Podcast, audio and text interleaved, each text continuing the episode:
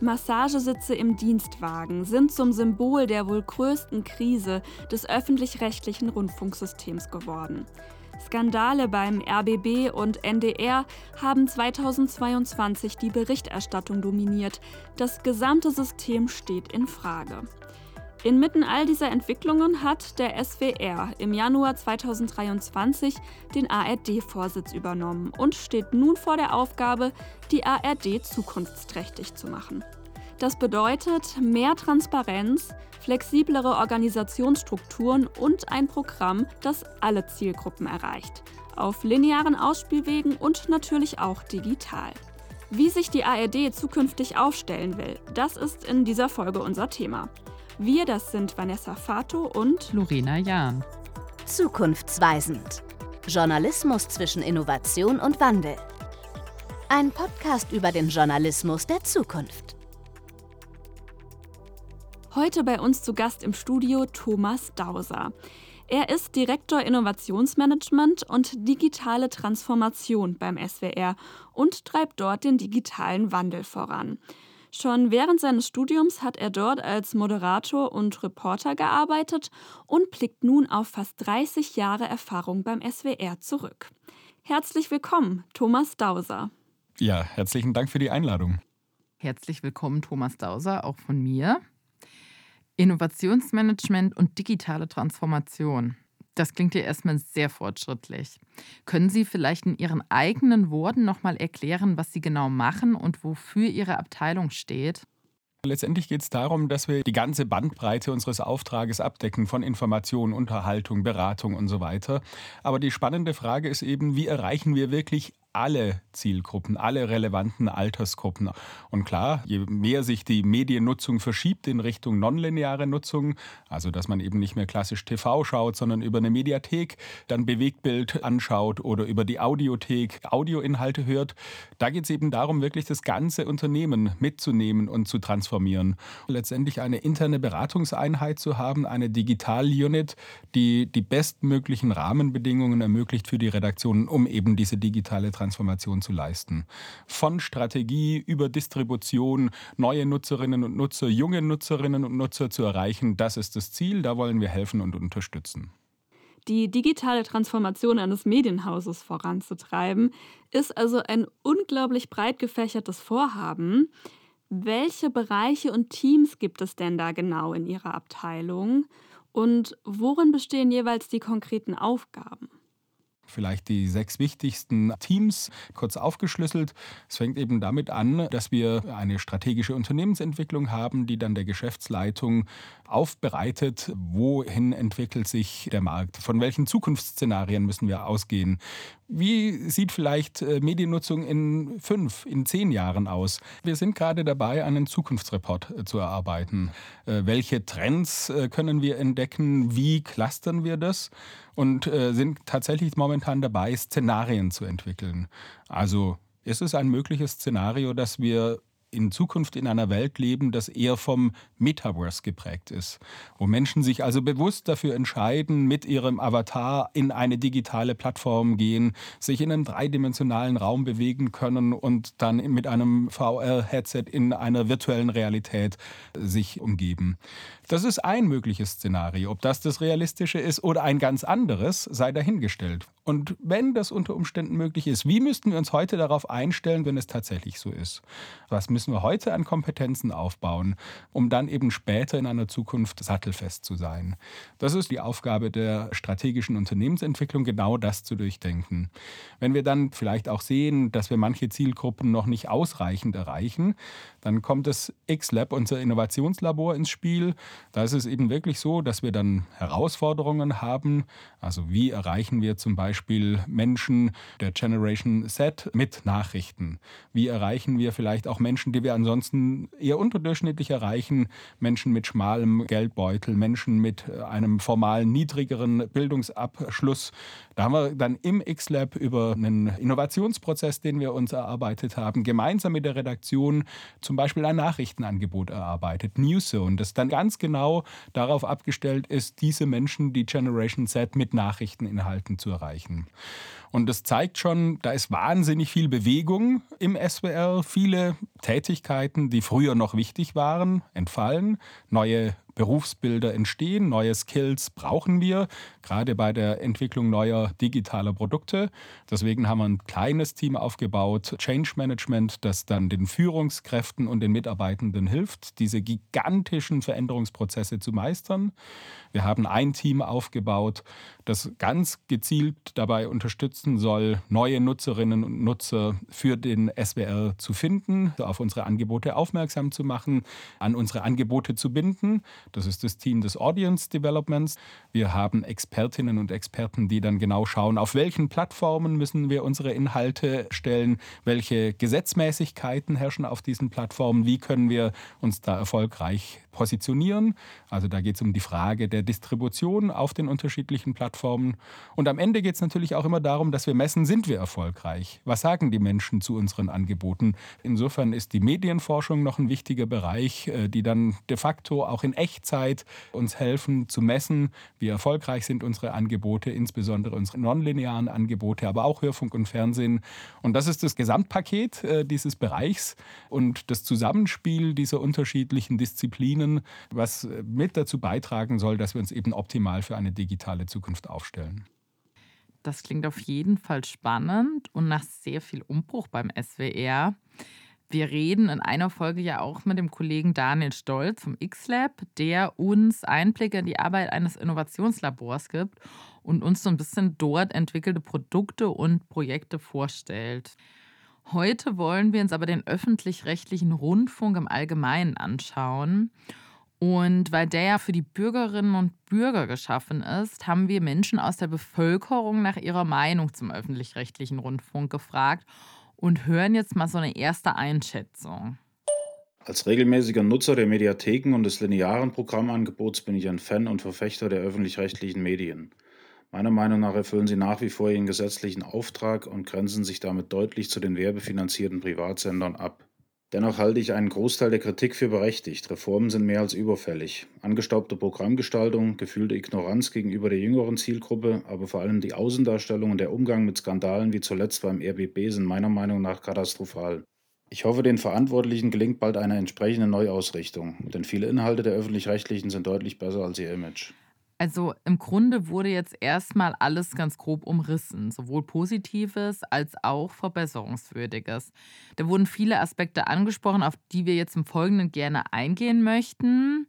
Es gab ja in der Öffentlichkeit in der letzten Zeit viel Kritik gegenüber der ARD und ihren Rundfunkanstalten, also hohe Intendantengehälter, Bonizahlungen, Vetternwirtschaft. Uns geht es jetzt nicht darum, im Detail darauf einzugehen, denn das wurde ja in den Medien schon ausführlich besprochen. Die Frage, die wir uns hier allerdings stellen, ist, was ist denn grundlegend schiefgelaufen und wo muss man vielleicht ansetzen, um das alles aufzuarbeiten? Und vor allem, dass es nicht wieder in diesem Stil passiert. Natürlich ist es ein ganz sensibler Punkt in der Geschichte des öffentlich-rechtlichen Rundfunks. Es war schon immer so, dass sich öffentlich-rechtlicher Rundfunk erklären muss. Wir müssen deutlich machen, warum es uns braucht, warum wir an vielen Stellen mit dem uns anvertrauten Rundfunkbeitrag Inhalte machen können, die so niemand anders machen kann, die eben kein privater Teilnehmer auf dem Markt machen kann. Ich glaube manchmal schon aber auch, dass bei aller berechtigten Kritik manchmal auch Interessen dahinter stehen. Also viele Dinge wurden jetzt auch aufgeklärt, dort wo zum Beispiel beim Norddeutschen Rundfunk wirklich auch Einflussnahme aufs Programm unterstellt worden ist, haben die Untersuchungen ergeben, dass dem so eben nicht ist ist. Und trotzdem, es gibt auch berechtigte Kritik. Kritik daran, äh, dass wir an manchen Stellen durch individuelles Fehlverhalten dann wirklich auch uns vorwerfen lassen müssen, dass wir Fehler gemacht haben. Und dann ist es eben an uns, unsere Zukunft in die Hand zu nehmen und sicherzustellen durch eine bessere Compliance, durch klarere Regeln dafür Sorge zu tragen, dass sich solche Fälle nicht wiederholen. Und ich glaube, wir sind wirklich ein System, das ja eigentlich davon geprägt ist, dass wir doppelt und dreifach und vierfach kontrolliert werden. Die Rechnungshöfe schauen drauf, die Kommission zur Ermittlung des Finanzbedarfs durchleuchtet uns. Wir haben eigene starke Gremien, unseren Verwaltungsrat. Das System, glaube ich, funktioniert schon, aber es ist jetzt nochmal ein Weckruf für uns, es wirklich nochmal genau zu schauen, wo sind Fehler passiert und wie können wir vor allem dafür Sorge tragen, dass das nicht sich wiederholt. Und nochmal, wir müssen uns fortlaufend erklären, welchen Mehrwert wir wirklich liefern können für die Gesellschaft. Sie haben ja gerade die Kontrollgremien schon angesprochen, Rundfunk- und Verwaltungsrat, die eben ein Auge auf die Programmgestaltung und den Finanzhaushalt der Rundfunkanstalten haben. Auch da gibt es Kritik, dass die zu wenig divers besetzt sind, also zu weiß, zu alt, zu männlich. Und eine Studie der neuen deutschen Medienmacherinnen von August 2022 hat gezeigt, dass das Durchschnittsalter der Mitglieder bei 58 Jahren liegt und Menschen unter 35 kaum in den Gremien vertreten sind. Warum denken Sie, ist das so und was kann man tun, um das zu ändern? Vielleicht nochmal zur Erläuterung. In Gesetzen, in den Staatsverträgen jeweils zu den Landesrundfunkanstalten der ARD, also Südwestrundfunk, Westdeutscher Rundfunk und so weiter, aber auch beim ZDF, ist eben genau geregelt, welche Gruppen Menschen entsenden können in unsere Gremien, in den Rundfunkrat, der dann über die programmlichen Dinge wacht, in den Verwaltungsrat, der dann schaut, dass wir verantwortungsvoll mit unserem Geld umgehen. Und das ist aus meiner Sicht ein gutes System, weil dann eben sichergestellt ist, dass wir binnen plural zusammengesetzte Gremien haben. Da sind Verbraucherverbände genauso drin wie Unternehmerverbände, wie Gewerkschaften, Kirchen, Naturschutzverbände und so weiter und so fort. Und insofern haben wir eben ein Abbild der ganzen Gesellschaft, das darüber wacht, ob ob wir ordentlich arbeiten. Die Gremien, die dann entsendet werden, da können wir selber gar keinen Einfluss darauf nehmen. Wäre ja noch schöner, wenn wir uns quasi unsere Aufsicht selbst bestellen könnten. Das ist geregelt über Gesetze und die Gruppen entscheiden dann selbst, wen sie entsenden. Aber manchmal kann man natürlich schon sagen, sind die nicht im Schnitt zu alt? Sehr häufig werden eben beruflich erfahrene Menschen in diese Gremien gesteckt, was ja auch wieder Sinn machen kann.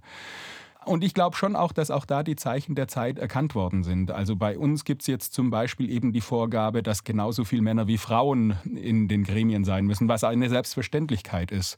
Man hat auch für eine Durchmischung gesorgt, in Anführungszeichen, dass Gruppierungen neu entsenden dürfen, zum Beispiel muslimische Verbände, einfach um der Tatsache Rechnung zu tragen, dass 20, 30 Prozent der Menschen eben eine Migrationsgeschichte mitbringen. Also da hat sich was getan. Wenn ich mir etwas wünschen dürfte, dann ist es schon, dass vielleicht noch mehr jüngere Menschen bei uns in den Gremien sitzen, weil der Medienwandel ist eben so dynamisch und was unter 30-Jährige anschauen oder hören, unterscheidet sich eben so diametral von dem, was Ältere nutzen an Medien. Und da ein bisschen auch Sachverstand und ein Gefühl dafür reinzubringen, welche Plattformen interessant sind, das fände ich schon auch gut. Wenn wir bei dem Thema Gremien sind, es werden auch immer wieder die Forderungen nach einem Publikumsrat laut, wo dann eben das Publikum mitbestimmen kann. Beispielsweise Heiko Hilker vom MDR Rundfunkrat fordert einen solchen Publikumsrat. Wie denken Sie denn darüber? Am Ende war es ja schon auch die Idee eines Rundfunkrats, wirklich aus allen Gruppierungen, die relevant sind für diese Gesellschaften, Menschen zu haben, die mit ihrem Erfahrungswissen dann eben da sind. Das ist ein großer Publikumsrat.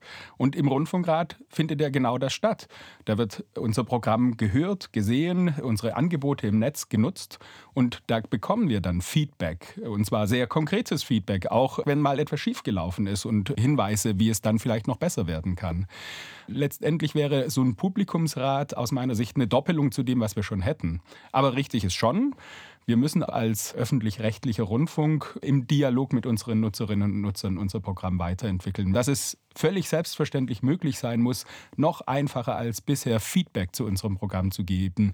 Dass wir dann darauf auch wirklich hören und reagieren, dass wir lesen, was in den Nutzerkommentaren drinsteht, äh, unter unseren Social-Media-Accounts zum Beispiel, und das Feedback unserer Nutzerinnen und Nutzer ernst nehmen und auch in die Programmgestaltung aktiv mit einbeziehen.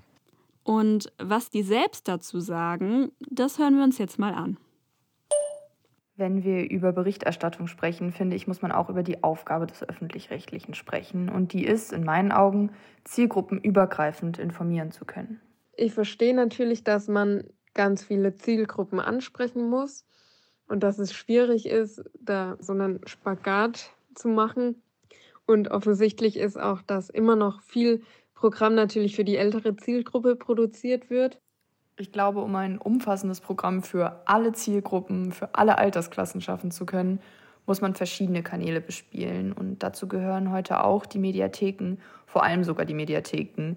Und die sind, wenn wir ehrlich sind, momentan noch nicht so ansprechend gestaltet.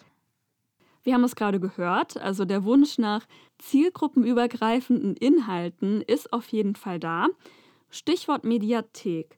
Tom Buro, Intendant vom WDR und ehemaliger ARD-Vorsitzender, hat in einem Interview mit dem Spiegel im Dezember 2022 gesagt, dass eine Kommentarfunktion in der Mediathek eingeführt werden soll. Und solche Überlegungen gibt es ja schon länger. Wieso dauert denn die Umsetzung so lang? Also äh, manchmal ist es tatsächlich eben auch die technologische Entwicklung, die es braucht. Und das beansprucht manchmal auch Zeit. Aber man muss natürlich auch genau wissen, was ist Sinn und Zweck eines Angebots. Bislang hat sich die Mediathek eben verstanden als eine Plattform, um Videoinhalte zu streamen. Und in der Tat, ein privates, sehr erfolgreiches Angebot, äh, das Ähnliches versucht, ist Netflix. Und auch dort kann ich keine Nutzerkommentare abgeben, weil eben die Idee war, dass es eher eine Haltung ist, wo man auf dem großen Bildschirm dann eben Dokumentationen anschaut oder Filme. Und das, was dann andere Plattformen auszeichnet, wie YouTube, wo eben viel Interaktion da ist, das war bislang nicht der Fokus dieses Produktes. Aber ich bin tatsächlich davon überzeugt, dass die Mediathek diese Kommentarfunktion braucht, dass die Nutzer sich dort zu Wort melden können, dass es auch dort einen Dialog gibt, einen Austausch gibt, dass die Menschen sich ihre Meinung bilden können, auch indem sie sich eben gegenseitig austauschen.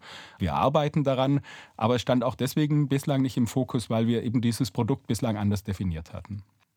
Aber hat der öffentlich-rechtliche Rundfunk die personellen Ressourcen, um das notwendige Community Management zu leisten und beispielsweise auf all die Kommentare in der Mediathek einzugehen? Das sind ja, stelle ich mir zumindest vor, Massen, die da moderiert werden müssen. Wir haben den Ehrgeiz, ein gutes Community Management zu machen auf all unseren Erstplattformen und auf unseren Angeboten auf Drittplattformen. Soll heißen, natürlich schauen wir, was dort kommentiert wird. Und wir moderieren diesen Dialog auch. Wir steigen auch ein, wenn jemand gegen die Netiquette verstößt, wenn da Hass und Hetze stattfindet. Und ja, das ist super aufwendig. In meinem Bereich ist zum Beispiel ein Team, das das Community Management macht bei unseren Erstplattformen beim Südwestrundfunk. Und die müssen Millionen Kommentare jedes Jahr moderieren. Und das heißt, jeden einzelnen Kommentar anschauen. Und in der Tat, das erfordert enorme personelle Ressourcen, wenn man das mal hochrechnet auf ein Publikum bei der ARD Mediathek mit 120 Millionen Visits. Aber ich glaube, es ist erforderlich.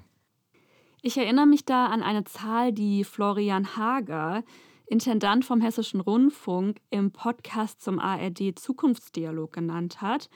Der Zukunftsdialog war eben ein Projekt, bei dem Nutzerinnen und Nutzer Feedback zur Programmgestaltung der ARD geben konnten. Genau, und Florian Hager hat in diesem Podcast gesagt, dass in der ARD-Mediathek so ungefähr 170.000 Inhalte verfügbar sind und bei Netflix Deutschland eben nur so um die 5000 Inhalte. Also so mal die groben Zahlen. Und da sieht man ja auch, was für ein Riesensystem diese Mediathek ist und wie viel Arbeit das macht, die Inhalte auch an entsprechender Stelle zu platzieren. Und die altbekannten Streaming-Anbieter wie Netflix nutzen ja ganz klassisch Personalisierung und Empfehlungsalgorithmen. Das kann der öffentlich-rechtliche Rundfunk ja aber nicht im gleichen Maße machen, da er ja immer noch diesen allgemeinen Meinungsbildungsauftrag hat, also dass man breit gefächert Inhalte zur Verfügung stellt und wie wollen Sie das als ARD lösen? Also wie findet man da einen Mittelweg aus Personalisierung und Meinungsbildungsauftrag? In der Tat, wir haben einen riesengroßen Katalog, der deutlich größer ist als bei Mitbewerbern wie zum Beispiel bei Netflix. Aber wir haben so ein bisschen das Problem bei der ARD Mediathek, was eben nicht auf der Startseite ist, das findet der Nutzer nicht oder das findet den Nutzenden nicht. Genau das ist ja der große Vorteil einer Personalisierung. Ich schaue A und ich bekomme dann sofort empfohlen, B und C und D könnte dich auch noch interessieren. Wenn es diese Personalisierungsfunktion nicht gibt, dann nehme ich erstmal nur die Oberfläche wahr und nur wenn ich weiß, welchen Inhalt ich suche, dann kann ich das über das Suchfeld eben eingeben. Aber ich glaube, es muss schon einen Unterschied geben. Es kann nicht darum gehen, dass wir Netflix, Amazon Prime und so weiter einfach nachbauen. Die haben ihr Geschäftsmodell und es sieht eben so aus, dass sie vor allem den Gewinn maximieren, im Zweifel auch mit den Nachteilen, dass man vielleicht in seiner Blase gehalten wird, weil man immer mehr vom Gleichen vorgeschlagen bekommt. Man kann aber einen Algorithmus natürlich auch so entwickeln und trainieren, dass man Vorschläge bekommt, die vielleicht den Horizont eher erweitern, dass man vielleicht auch nochmal die gegenteilige Meinung ganz bewusst vorgestellt bekommt. Wir arbeiten hart an der Personalisierung, um eben noch passgenauer Empfehlungen machen zu können für unsere Nutzerinnen und Nutzer. Aber ganz klar ist auf jeden Fall, wir werden uns nie alleine auf einen Algorithmus verlassen. Wir werden immer eine Kuratierung haben. Und was tun Sie dafür, dass die Menschen auch wirklich Inhalte in der Mediathek anschauen?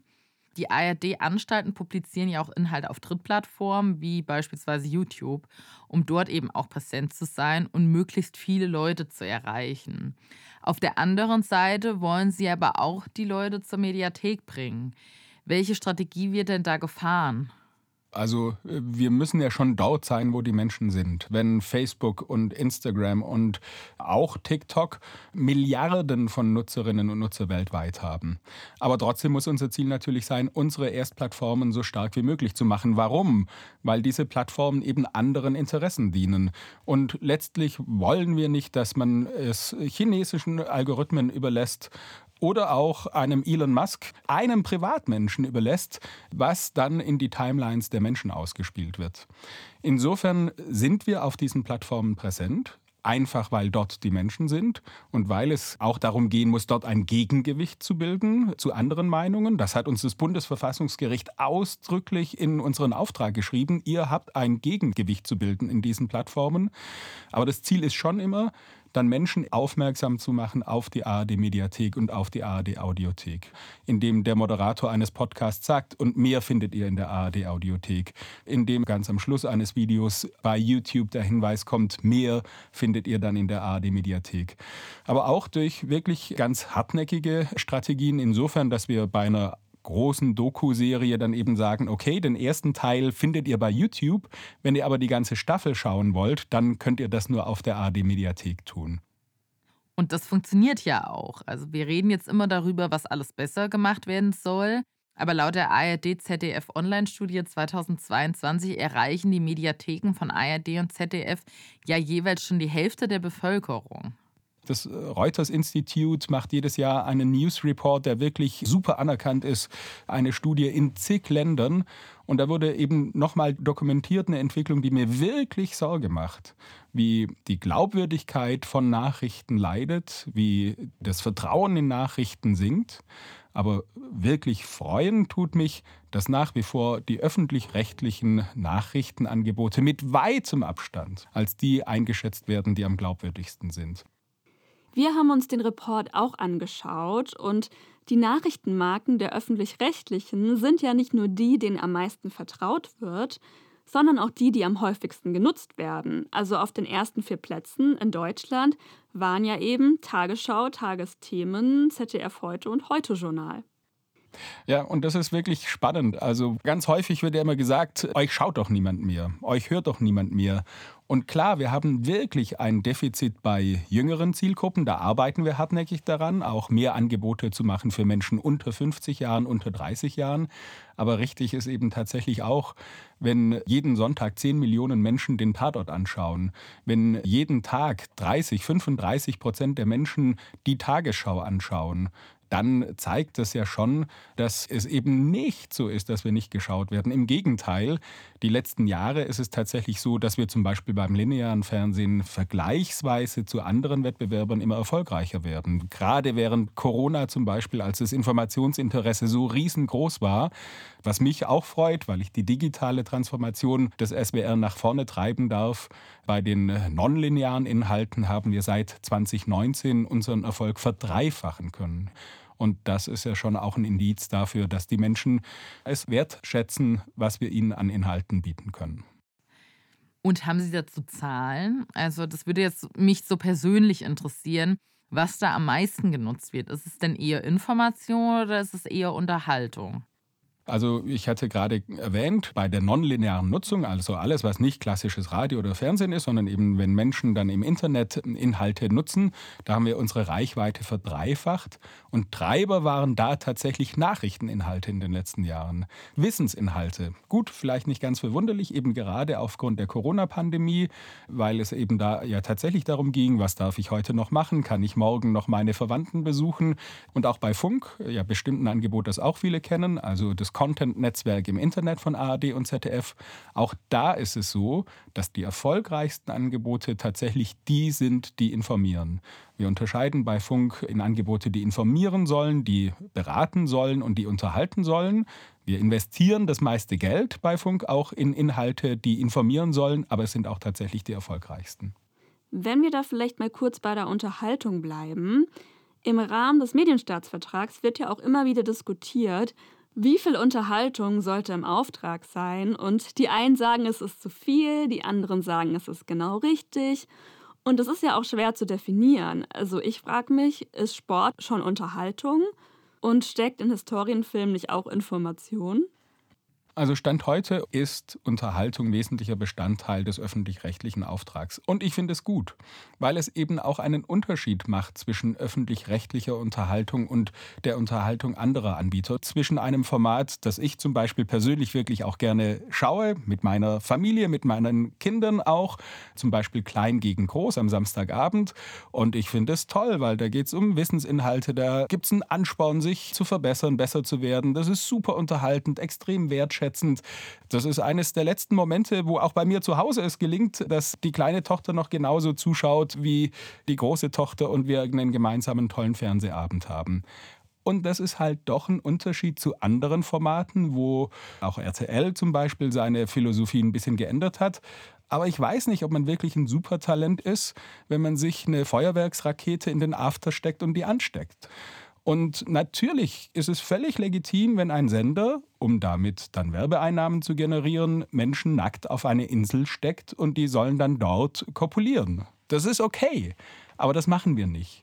Und ich glaube, um die Unterhaltung in Deutschland wäre es schlechter bestellt, wenn es eben nicht auch öffentlich-rechtliche Unterhaltung gäbe, die einen Qualitätsmaßstab setzt, an dem man vielleicht dann auch nicht ganz vorbeikommen kann. Wir haben jetzt viel darüber gesprochen, dass lineare und nichtlineare Inhalte gleichermaßen wichtig sind. Kai Knifke, der Intendant des SWR und jetzt ja auch ARD-Vorsitzender, wurde ebenfalls im Podcast zum ARD Zukunftsdialog gefragt, wie man denn das digitale Angebot ausbauen und gleichzeitig das Lineare erhalten kann, wenn man aber nicht mehr Geld zur Verfügung hat. Und seine Antwort darauf war, das sei die Million-Dollar-Frage. Herr Dauser, wie löst man dieses Dilemma? Das treibt uns wirklich jeden Tag um und das ist total schwer. Wir versuchen beim linearen Programm immer noch effizienter zu werden, die Möglichkeiten, die uns der technologische Fortschritt ermöglicht, dann auch zu ziehen Vieles, wofür man früher vielleicht sogar einen Übertragungswagen gebraucht hat, geht jetzt eben über Smartphone. Und natürlich nutzen wir diese Möglichkeiten, um einfacher, effizienter und kostengünstiger dann lineares Programm zu machen.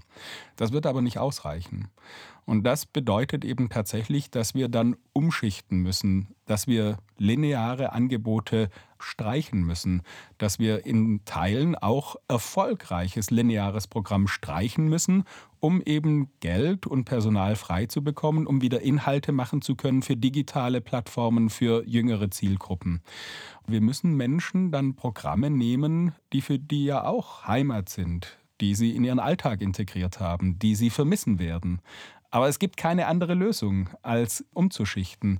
Genau zu schauen, wann ist ein Produkt vielleicht tatsächlich am Ende des Lebenszyklus. Wann macht es tatsächlich Sinn, ein Programm zu streichen, weil man vielleicht auch noch die Möglichkeit hat, an anderer Stelle Menschen auf ein Angebot aufmerksam zu machen. Das wird die Herausforderung sein bei all den Programmen, die die ARD hat, gibt es ja natürlich auch Doppelungen und vielleicht muss man da einfach die Strukturen auch ein bisschen verschlanken, also um lineares und nicht lineares vielleicht gleichermaßen bedienen zu können. Und dazu hören wir jetzt zwei Vorschläge aus der Bevölkerung. Warum gibt es zum Beispiel 83 Radiosender? Ich persönlich würde mehr Wert auf Informationen und Dokumentation legen und nicht so viel Wert auf Unterhaltung. Ich könnte mir gut vorstellen, wenn man ARD und ZDF zusammenfasst, dann wären die vielen Wiederholungen vielleicht auf beiden Seiten überflüssig. Was sagen Sie zu dem letzten Gedanken? Überspitzt gesagt, sollte man ARD und ZDF zusammenlegen? Ich verstehe schon, warum das auf den ersten Moment äh, so logisch erscheint. Auf der anderen Seite, wir versuchen wirklich jetzt schon zusammenzuarbeiten, zum Beispiel auch bei Großsportereignissen, dass dann eben nur ein technisches Team vor Ort ist, das man dann gemeinsam nutzt. Also ich glaube, da äh, sind wir schon viel schlauer geworden als in der Vergangenheit. Aber ich würde schon die Frage stellen wollen, in einer Zeit, wo wir ja zu Recht feststellen, dass viele Medienhäuser unter Druck geraten, dass an vielen Stellen die Vielfalt an Medienangeboten zurückgeht, wo wir feststellen, dass es in manchen Regionen kaum noch eine Tageszeitung gibt oder wenn dann nur noch eine. Ist es dann wirklich clever, die Vielfalt an der Stelle zu beschneiden? Ist es nicht spannend, dass es auch einen publizistischen Wettbewerb gibt zwischen ARD und ZDF? ich zumindest mache das sehr häufig, dass ich dann vergleiche, hey, wie berichtet das Heute-Journal darüber und danach schaue ich Tagesthemen und finde es spannend, zu einem Thema zwei unterschiedliche Positionen herausgearbeitet zu sehen. Das schließt ja nicht aus, dass wir enger denn je zusammenarbeiten. Und ich glaube, da haben wir auch eine Hausaufgabe vor uns. Wir haben uns das Ziel gesetzt. Bislang gibt es ja die ARD-Mediathek und die ZDF-Mediathek. Wir wollen so weit wie möglich eben zu einem gemeinsamen Streaming-Netzwerk kommen, dass wir bei den Inhalten aufeinander verweisen dass man die Inhalte des ZDF auch in der ARD-Mediathek finden kann und umgekehrt. Also ich glaube, da geht verdammt viel auf der Ebene Kooperation und Zusammenarbeit.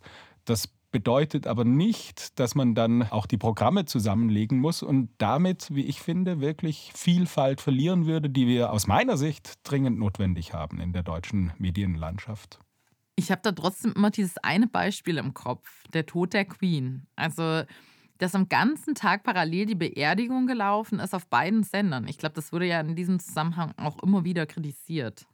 Naja, ein schönes Beispiel. Und da kann man sich natürlich tatsächlich fragen, macht das Sinn oder nicht? Übrigens gibt es eine Vereinbarung zwischen ARD und ZDF, dass wir solche Doppelungen in aller Regel nicht haben.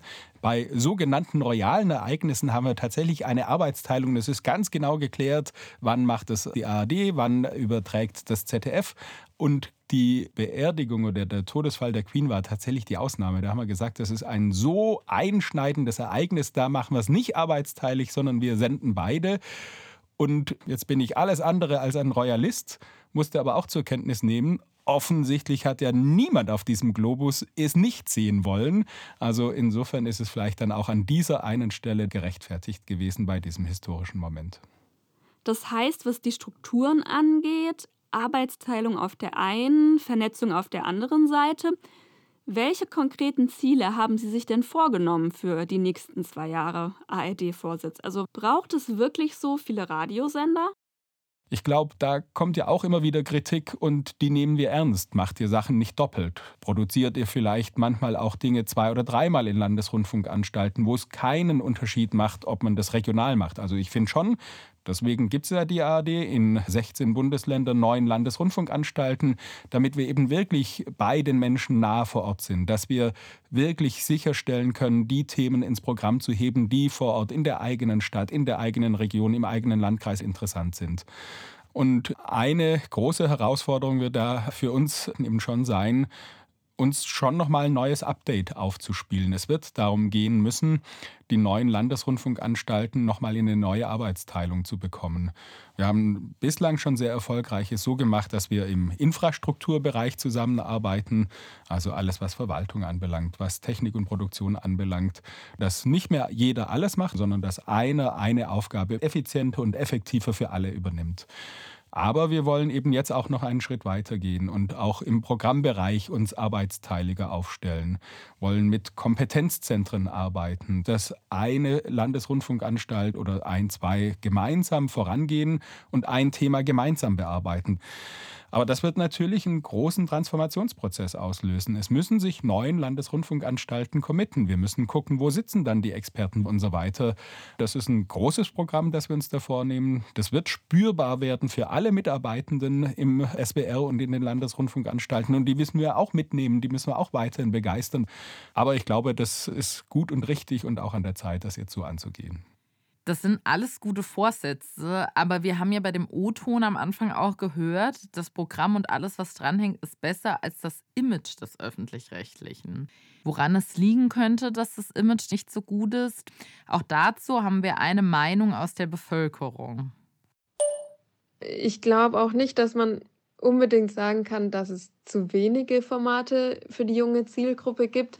Ich glaube, dass es ganz oft gar nicht klar wird, was der öffentlich-rechtliche Rundfunk alles macht. Also so im Gespräch mit anderen merke ich auch manchmal, die denken zwar, sie würden nichts vom öffentlich-rechtlichen Rundfunk konsumieren, dabei wissen sie es vielleicht einfach nur nicht. Zum Beispiel, dass das Ding eben der Jugendsender vom SWR ist und nicht einfach irgendein Privatsender. Und wenn man eben gute Produkte hat, dann die auch wirklich so zu kommunizieren und bekannt zu machen, dass die Leute auch wissen, dass es das überhaupt gibt, was ja gerade zum Beispiel bei Social-Media-Formaten total schwierig ist. Das ist natürlich auch klar. Das heißt, es ist in der Bevölkerung einfach nicht genug Wissen über die öffentlich-rechtlichen, ihre Aufgaben und Angebote vorhanden ist. Begegnet mir ehrlich gesagt auch immer wieder, dass Menschen zu mir sagen, also ich nutze euch überhaupt gar nicht. Und dann kommt im nächsten Moment, gut, vielleicht Tatort am Sonntag. Und Tagesschau schaue ich natürlich. Und ja, stimmt, SWR 3 höre ich. Also ist aber vielleicht auch logisch. Ansonsten ist es halt so, dass man ganz häufig an eine Supermarktkasse geht und nur das auf dem Band liegen hat, was man am Ende dann wirklich auch bezahlt. Und dann weiß ich ganz genau, was habe ich für meine 17,95 Euro bekommen. Bei uns ist es anders, weil einem die Inhalte manchmal auch zufliegen, in Anführungszeichen. Ich glaube auch, dass wir schlichtweg manche Dinge besser machen müssen in Sachen Markenstrategie. Also wir sind vielfältig, das ist gut. Manchmal sind wir aber auch schwer zu dechiffrieren, sage ich mal, in unserem Auftritt nach außen. Also Tagesschau kennt jeder, Sportschau kennt jeder, gelingt es uns auch in anderen Fällen noch erkennbarer zu werden, noch klarer zu werden, vielleicht nicht auf zu viele kleinteilige Marken zu schauen. Also daran werden wir auch arbeiten, nochmal besser auffindbar zu sein. Das ist ja auch durchaus ein Thema in einem dann doch wiederum vorhandenen Mehr an Angeboten im Internet. Wie bist du da auffindbar? Wie kannst du dann eben eine Wiedererkennbarkeit herstellen? Wie baust du da eben auch im Digitalen eine Marke auf? Also daran werden wir arbeiten. Und ich gebe schon zu, da haben wir noch ein paar Dinge äh, zu tun, damit äh, dann die Qualität der Inhalte auf der einen Seite mit dem Image noch besser matcht. Ein Beispiel, das mir einfällt, wo diese Markenbildung schon sehr gut funktioniert, ist Funk, also das Content-Netzwerk von ARD und ZDF für junge Zielgruppen. Und da war Funk am Anfang ja gar nicht so präsent. Also es gab einfach viele Formate, wo dann ganz am Ende eines Videos stand von Funk und mittlerweile hat Funk ja einen eigenen Instagram-Account mit über einer Million Followern und einen Podcast und stärkt so einfach immer mehr die eigene Marke. Nochmal, es sollte auch ARD oder SWR draufstehen, wo Inhalte von uns drinstecken. Daran können wir durchaus noch arbeiten. Ich glaube aber auch, das wird immer so sein, dass der öffentlich-rechtliche Rundfunk sich erklären muss, dass wir deutlich machen müssen, wofür wir stehen, was unsere Inhalte sind, damit die Menschen eben wirklich einen persönlichen Nutzen sehen dafür, dass sie 18,36 Euro Rundfunkbeitrag bezahlen derzeit. Apropos Rundfunkbeitrag. Dafür müssen sich die öffentlich-rechtlichen ja auch immer wieder rechtfertigen. Warum das so ist, hören wir uns jetzt mal an. Ich finde tatsächlich, dass die Rundfunkgebühren eigentlich nicht mehr angemessen sind, weil es einfach sehr, sehr viel Geld ist, insbesondere auch gerade für junge Menschen oder Studentinnen. Ich finde es manchmal auch nicht ganz gerechtfertigt, dass man zahlen muss, nur weil man einen Fernseher besitzt. Also ich fände gerade so eine Art Streaming-Modell passender, also dass man quasi für die Mediatheksnutzung bezahlt, wie bei Netflix oder bei Amazon Prime. Vor allem hat das immer so einen bitteren Beigeschmack, wenn man diese ganzen Skandale mitbekommt. Zum Beispiel, was die Top-Manager für Gehälter kriegen und wie danach dann trotzdem immer noch mit dem Geld umgegangen wird. Ich selber werde immer wieder darauf angesprochen, dass die Beiträge viel zu hoch sind, die die BürgerInnen zahlen und dass man nicht so wirklich weiß, wofür die eigentlich gezahlt werden. Was sagen Sie dazu? Finden Sie, dass jeder gleich viel bezahlen muss? Weil klar, Sie sagen jetzt zum Beispiel, Sie finden es schön zu vergleichen, wie sich ZDF heute und die Tagesschau in ihrer Berichterstattung unterscheiden. Aber 18 Euro von Ihrem Gehalt ist natürlich ein bisschen was anderes, wie wenn ich jetzt mein Werkstudentengehalt dagegen nehme. Also ist es noch zeitgemäß, dass wir beide gleich viel Rundfunkbeitrag bezahlen oder sollten zum Beispiel Studierende nicht weniger bezahlen oder, wie eben schon gesagt, ist ein Streaming-Abo eine Möglichkeit? Im ersten O-Ton hieß es ja, es ist unfair, wenn man für einen Fernseher bezahlen muss, wenn man den hat. Das war ja das alte System, das haben wir abgeschafft. Also früher war es ja tatsächlich so, dass er letztendlich ein Sheriff durch den Ort gelaufen ist und geschaut hat, wo steht ein Radiogerät, wo steht ein Fernsehgerät und wer da nicht angemeldet war, der musste dann entsprechend nachzahlen. Und dieses System war ja komplett überkommen. Mit meinem Smartphone, da brauche ich keinen Fernseher mehr. Wenn ich ein Smartphone in der Hosentasche habe, dann kann ich Videos schauen, dann kann ich äh, SWR aktuell als App nutzen, dann kann ich äh, SWR 3 hören und so weiter und so fort.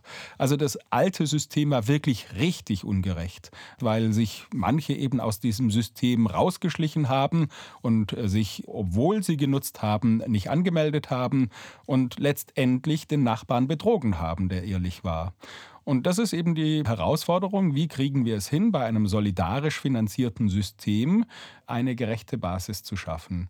Wenn wir davon ausgehen, dass eigentlich jeder Haushalt in der Lage ist, öffentlich-rechtliche Angebote zu empfangen und zu nutzen, dann war eben die Idee, auf dieses Modell des Rundfunkbeitrags umzustellen. 2013 ist der Rundfunkbeitrag ja gekommen.